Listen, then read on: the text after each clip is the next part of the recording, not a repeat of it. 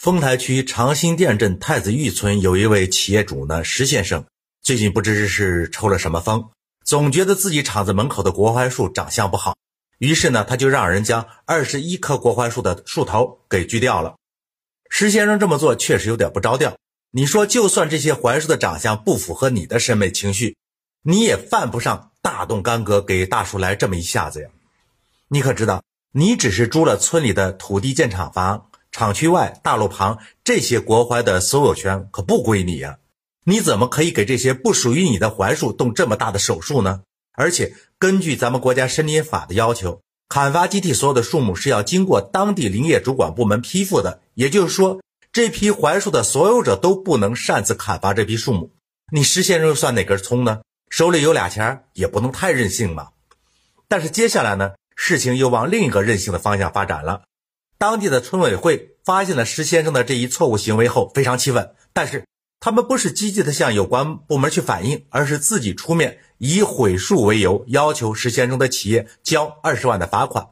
石先生当然不同意向村委会交付这笔数额不菲又没有明文依据，还缺乏正规手续的款项了。村委会一看啊，本来觉得要到手的钱竟然罚不上来，也犯了轴。小样，我还治不了你呢，你等着。于是。该村委会啊，就对企业采取了停电十四天的处罚。村委会的领导们也是太任性了，你们不知道你们是没有直接罚款的权利吗？怎么说罚张口就来呢？而且口气还不小，一罚就是二十万，这数额你们是怎么算出来的？难道是之前罚款罚习惯了？怎么就这么熟门熟路的呢？在砍伐树木这件事上，石先生有错在前，村委会就算是出于对树木森林的重视，采取罚款的行为有些过激。虽然不能被执行，总之心情还可以被理解，还可以继续申请向有关的主管部门去反映，甚至直接走法律途径来解决。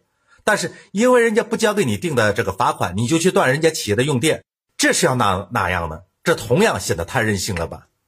村委会凭什么要给企业停电呢？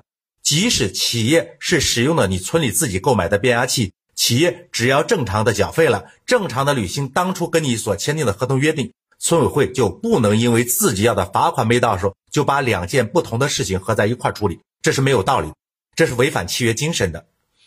砍伐树木的问题最终如何解决？企业和直接砍树的责任人如何受到法律和相关部门的处罚？这都要有一个正规的解决渠道。而不管这事最后解决的结果是怎么样的，村委会人为的用停电的方式造成企业的损失，这个事情也必然会受到追究。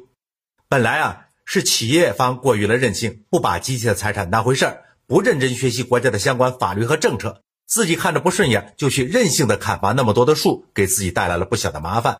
那接着呢，是村委会同样太任性，也不知从哪来的威风，说罚人家钱就罚人家钱，而且一罚就是狮子大张口，人家不接受，伸手就去拉人家的电。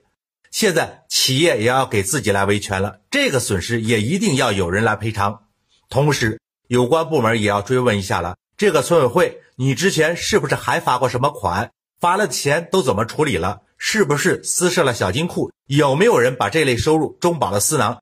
村委会的麻烦啊也不小。学法、懂法、用法，依法治国不是一句空话，它体现在社会的各个层面、各个方面。不管是有钱人还是有权人，不事事把国家的法律政策当回事儿，不时时把党的纪律挺在前头。任性的代价是必然带来麻烦，带来的麻烦总要有个说法，说法的结局一定要有人承担责任，承担责任的后果往往会很严重。